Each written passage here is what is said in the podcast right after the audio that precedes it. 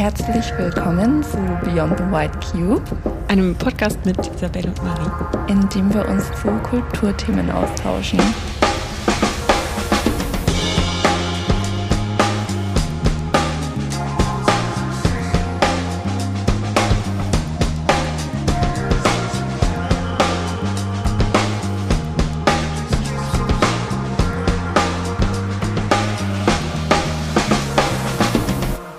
Können wir noch zum By the Way für diese Woche kommen. Ja. ähm, Isabel, du warst im Ballett, hast du mir erzählt. Ja, es war ein sehr traditionelles Ballett. Ähm, Onjegin, glaube ich, spricht man den Titel aus? Onjegin? Ja. Onjegin? Also so habe ich es auch ausgesprochen, als ich das vor ein paar Jahren mal gesehen habe. Dann sind wir uns schon mal einig, ja. Onjegin, genau. Ja. Ähm, mit Musik von Tchaikovsky. Also wunderschön und ähm, das war jetzt die Choreografie von John Cranko ähm, hier in München wurde das gezeigt. Ähm, in der ähm, ja, Bayerischen Staatsoper. Genau. Das Bayerische Staatsballett hat das wahrscheinlich aufgeführt, oder? Ja, richtig. Mhm. Ja. Und äh, genau, als wir dann auf das Gebäude zugelaufen sind, musste ich nochmal an, an unser Gespräch denken zur Museumsarchitektur, weil das ja auch so oh, ein ja. wahnsinnig imposantes Gebäude ist und man fühlt sich ähm, im ersten Moment so ein bisschen erschlagen und sehr, sehr klein vor diesen riesigen äh, Stufen und wahnsinnig massive Säulen, die dann nochmal darauf aufbauen und den, den Eingang irgendwie rahmen. Und gleichzeitig finde ich, wenn man dann reingeht, ist es auch so ein erhabenes Gefühl. Also es überträgt sich dann auch irgendwie auf die, ähm, äh, auf einen selbst. Und ja, das also fand ich irgendwie so als Gesamterfahrung sehr, sehr schön. Ähm, ja, man kann sich da so richtig auf so ein, so ein Ballett- oder Opernabend einstimmen dann. Das ist schon sehr festlich und dann meistens gibt es ja noch ein, ein, kleines Erfrischungsgetränk davor ja. oder so. oder in der Pause. Oder in der Pause oder in genau. beidem. ja, oder das, genau. Ähm, ja ähm, ja, das haben wir alles mitgenommen. Ähm, das war sehr, sehr schön. Und zu den Tänzern kann ich tatsächlich, TänzerInnen, ähm, nicht viel sagen, weil ich das ähm, irgendwie gar nicht wirklich beurteilen kann und das jetzt schon sehr lange her ist, dass ich das letzte Mal ähm, im Ballett war, beziehungsweise so eine, so eine sehr klassische Aufführung gesehen habe. Ich glaube, da könntest du noch mal kritischer drauf schauen. Ähm, also ich, ich muss auch sagen, ich hab, war lange nicht mehr im Ballett. Ähm, ich müsste auch schauen, wer, wie die Besetzungen eigentlich gerade so sind, ob ich mhm. die überhaupt noch ähm, kenne oder von den letzten Aufführungen, die ich gesehen habe. Ich erinnere mich nur bei Onegin, also es ist auch wirklich schon Jahre her, aber die Musik war wahnsinnig mitreißend und imposant. Und es ist schon ein sehr dramatisches Stück ja. von der Handlung. Ne? Und Oh, total. erinnere ja, ich mich oh, noch. Es, es, gab wirklich, also ich hätte nicht gedacht, dass mich das so mitnimmt, aber es gab wirklich so zwei Momente, wo ich, wo ich fast schon erschrocken war. Also so wie, wie in so einem Film. ja, ich dann da so dachte, nein, das kann nicht sein. Toll. Ja. Klingt super. Also klare Empfehlung. Ja. Ballett. Ja, ja, doch, genau. Schön. Ja. Cool.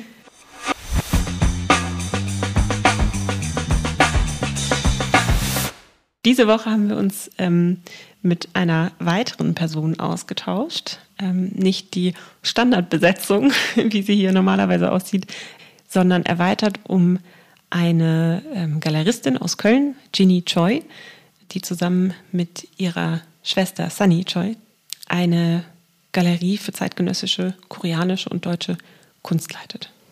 Genau. Die Galerie hat zwei Standorte, einmal in Köln und einmal in Seoul. Ähm, vor allem in Seoul gibt es alle zwei Monate ein neues Ausstellungsprogramm. Mhm. Und alle Infos zu der Galerie verlinken wir euch gerne auch in den Show Notes. Und wir freuen uns sehr auf das Interview mit Ginny.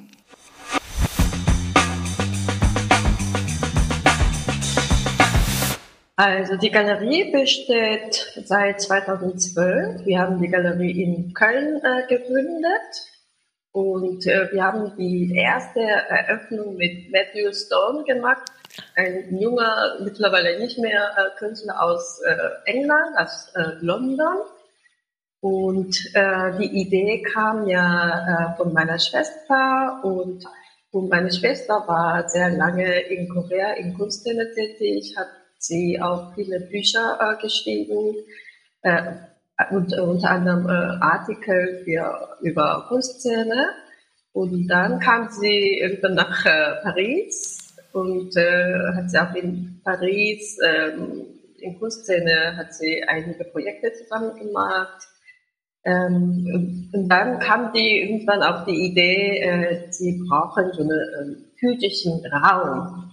Sonst, ähm, weil die gesehen habe, die Künstler, die sie halt ein paar Mal äh, promotet haben, ähm, die gehen alle irgendwo und ähm, um eine Ausstellung zu, zu machen, braucht man unbedingt einen Galerieraum.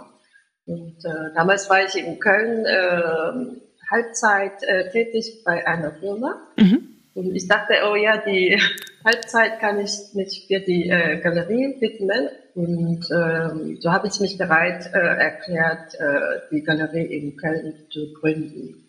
Äh, und äh, die Vorbereitungsphase äh, hat ungefähr so ein Jahr gedauert. Und dann haben wir einen schönen Raum, äh, den du, äh, Isabel, auch kennst, in äh, Kölner Südstadt, ähm, ja, die Galerie äh, angefangen. Und ähm, jeden zweiten Monat haben wir äh, neue Ausstellungen gemacht. Und irgendwann kam äh, die Idee, weil wir, also Sonny und ich, aus Korea stammen, aus äh, Seoul, haben wir gedacht, und ähm, ja, und vor allem, weil die Kunstszene damals in Korea äh, interessanter zu werden, haben wir gedacht, okay, dann lass uns zweiten Sitz in Korea machen. So haben wir äh, 2016 äh, den äh, Raum in, in Korea ähm, mhm. oder gegründet und dann seitdem äh, pendeln wir zwischen den äh, zwei Welten, Korea und äh, Europa. Ja, und seitdem äh, führen wir verschiedene Ausstellungen, sowohl in, in Köln als auch in Seoul. Ja, und wobei muss ich sagen, in Seoul wird momentan viel mehr als in Köln, ähm, weil der äh, Kunstszene in, in Korea äh, viel dynamischer und viel, es gibt viel, auch viel mehr ähm, Sammlerschicht dort. Ah. Spannend. Und, äh, ja, der deutsche Markt ist ein bisschen, ich würde nicht sagen eingeschlafen, aber wird momentan aus bestimmten Grund schwierig.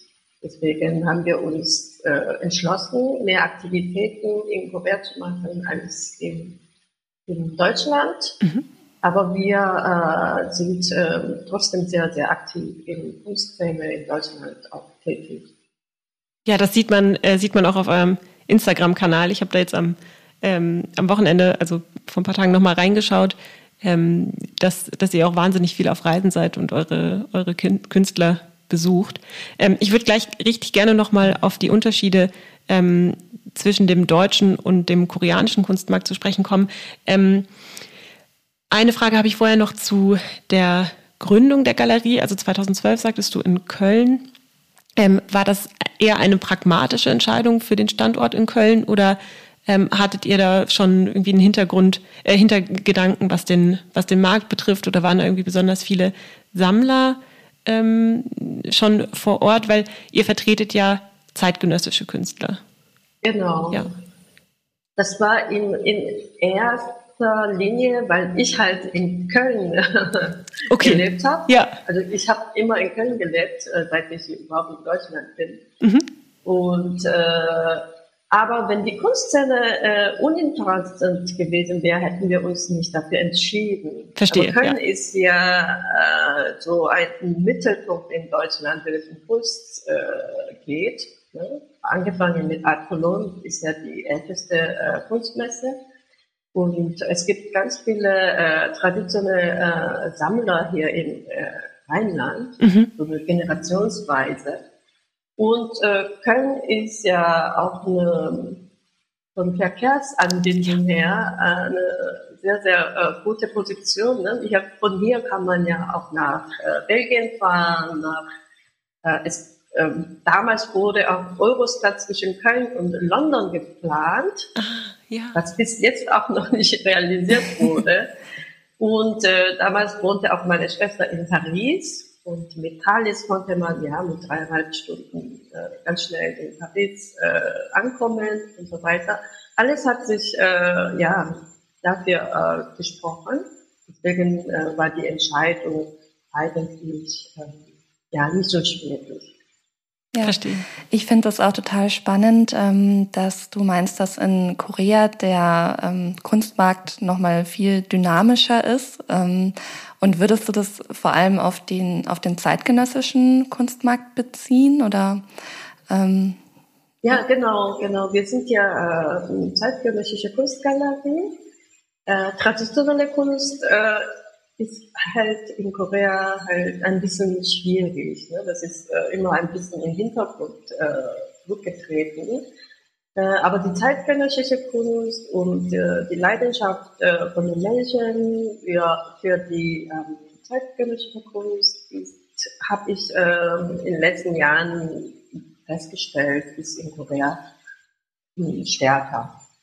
Was sind das dann für Menschen, die bei euch Kunst kaufen? Also sind es eher junge Leute, so in, weiß nicht, unserem Alter, um die 30 bis 40 oder ähm, dann doch wieder älteres. Also wenn man sich so einen Kunstsammler vorstellt, dann habe ich häufig das Bild von so einem älteren Ehepaar im Kopf, aber ich glaube, das ist schon völlig überholt. genau. Das ist eher so, ich glaube in Korea oder auch in Rheinland. Äh, mhm. Äh, wir haben ja ein paar Mal diese Kunstmesse zu Art verloren. Ähm, Köln Feinart ja. Messe mitgemacht. Kufa. Und da äh, bei der Vernissage habe ich so viele äh, alte Ehepaare, die Hand in Hand laufen, Kunst zu kaufen oder überhaupt Kunst zu gucken. Die sind eher so in traditionelle, also Köln Feinartmesse war ja, äh, ja verkuppelt mit äh, Antik äh, oder moderne Kunst. Und dann es gab so eine Abteilung äh, für die zeitgenössische Kunst, wo wir halt unsere Künstler vertreten haben. Und da habe ich auch das Gefühl gehabt, in Deutschland ähm, fehlt ein bisschen diese junge, dynamische Sammler. Aber in Korea haben wir vielleicht viel mehr davon. Ne? Es gibt ähm, so einen Begriff, ich weiß nicht, NZ-Generation. Generation MZ. Das ist die äh, junge Generation zwischen, angefangen von Millennials mm. und dann danach kommende, das sind ungefähr so 25 bis 40 äh, Jahre alte, diese Altersspanne. Mhm. Und die führen ja gerade die äh, koreanische Wirtschaft und oder die sind die nächste Generation, die für die ähm, ja ähm, die, die diese Wirtschaft von dem Land äh, tragen. Ja.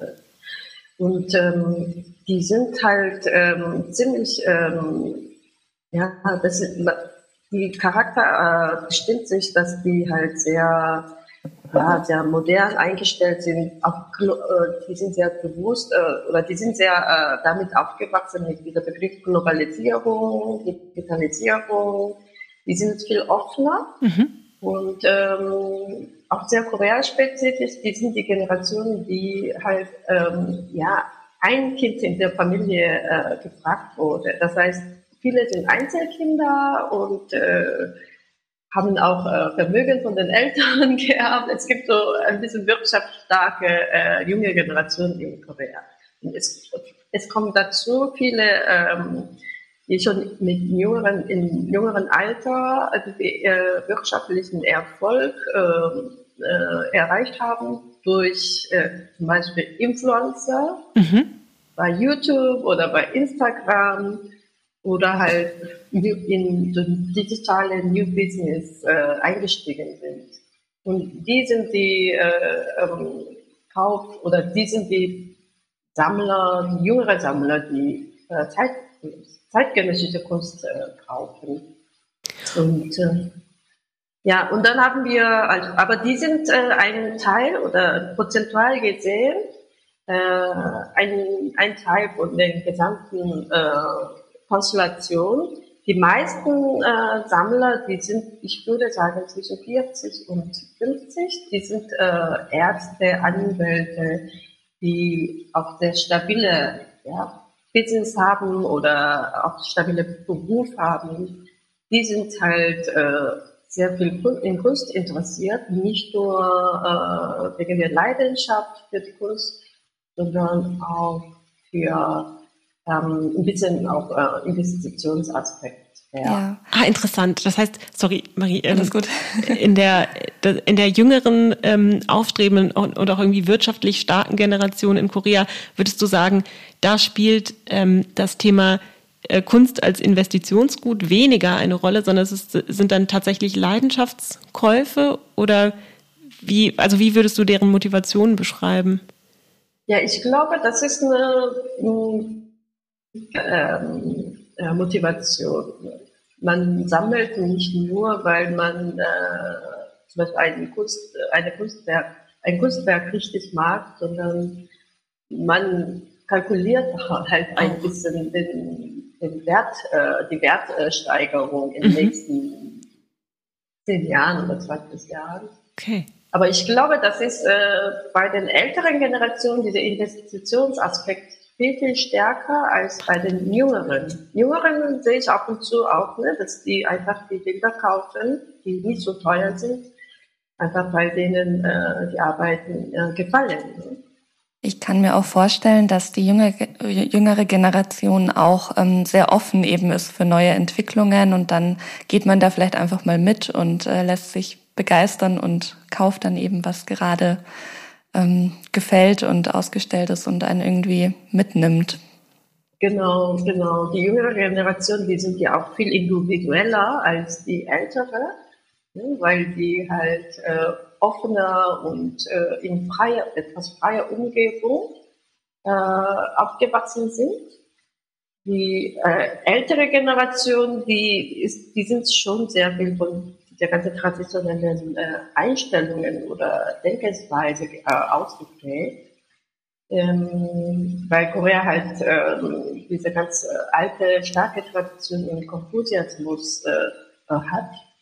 Und äh, das findet man überall mh, hm, in, in der Gesellschaft. Ne? Das heißt, äh, Hierarchie, äh, je nach dem Alter, sehr wichtig, im Arbeitsumfeld ist auch diese Hierarchie, ja, äh, Vorgesetzte und äh, normale Angestellte, diese Struktur ist immer noch sehr, sehr, ähm, ja, das, diese Aspekte wird sehr viel respektiert.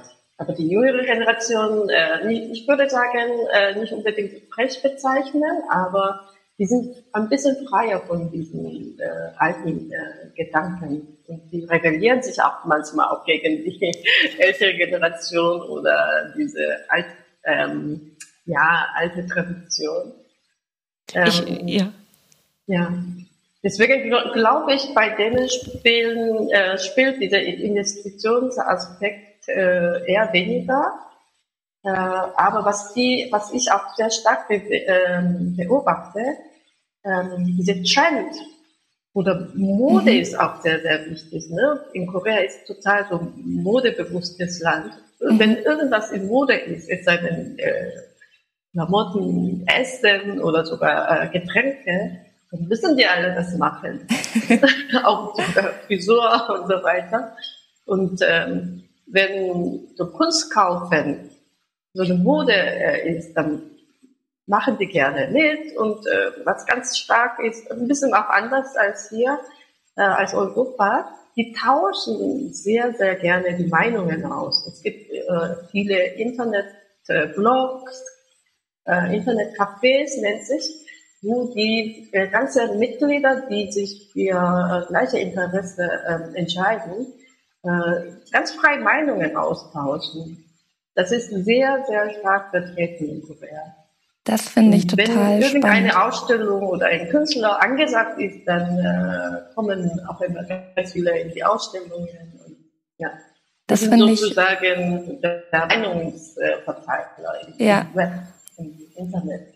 Toll, ja, weil ich habe das Gefühl, hier ist es manchmal gerade im, im Kunstumfeld schwieriger, weil man das Gefühl hat, dass ähm, der Zugang, also es gibt so eine etabliertere, ähm, größere Meinung vielleicht und man tut sich manchmal schwer, auch einfach mal Fragen dazu zu stellen oder da irgendwie locker reinzukommen, in den Austausch zu gehen, auch wenn man auf Messen oder in Ausstellungen ist, dann hat man eher manchmal mehr Ehrfurcht, als ähm, dass man ganz offen ähm, rangeht, um Neues zu entdecken. Das finde ich sehr spannend, dass sich das wohl etwas unterscheidet. Ja, so dieser amateurhafte, ähm, äh, einfach interessierte Dialog, der, der fehlt, glaube ich, weil so also in den Feuilletons oder in den Zeitungen kann man schon, schon viel lesen, denke ich, aber ja, dass, dass man einfach irgendwie sich ungezwungen über Themen austauscht und, und vor allen Dingen auch völlig subjektive äh, Meinungen einfach mal äh, preisgibt. Ähm, mhm. Aber ich finde, ja, ich bin, ja, ja, bitte, Ginny. Ich bin immer wieder überrascht, äh, wie schnell die jüngere Generation über diese ganze Meinungsaustausch sind.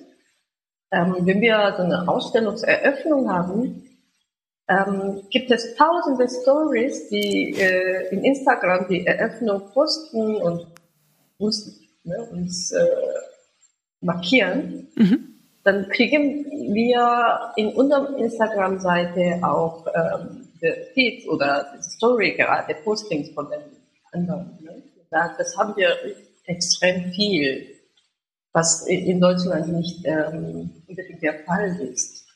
Interessant. Ja, und das kommt natürlich auch den äh, Künstlern und Künstlerinnen zugute, einfach durch die Verbreitung. Ganz genau. Mhm. Das ist eine gute, äh, gute Gelegenheit, die Ausstellung und äh, den Künstler zu werden. Auf jeden Fall, ja. Super.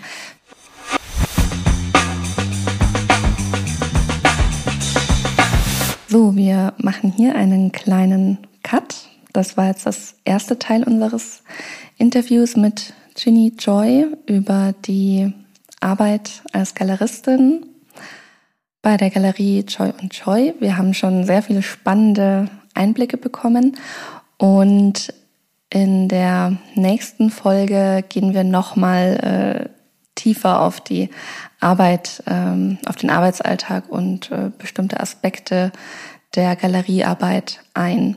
Wir freuen uns, dass ihr zugehört habt und hoffen, dass ähm, ihr auch gespannt auf den nächsten Teil wartet.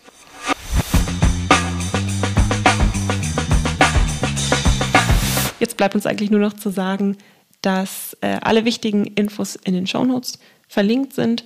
Ähm, wir freuen uns sehr über Feedback, auch über Anregungen zu äh, weiteren Gesprächspartnern, was, äh, was ihr gerne hören würdet, was euch interessiert. Schreibt es gerne an feedback.btwc.gmail.com oder kontaktiert euch äh, uns über Instagram. Genau, auf Instagram heißen wir btwc-podcast und da posten wir auch immer mal wieder Bilder zu unseren Folgen. Ähm, da könnt ihr auch immer up to date bleiben. Wunderbar. Bis dann. Bis dann.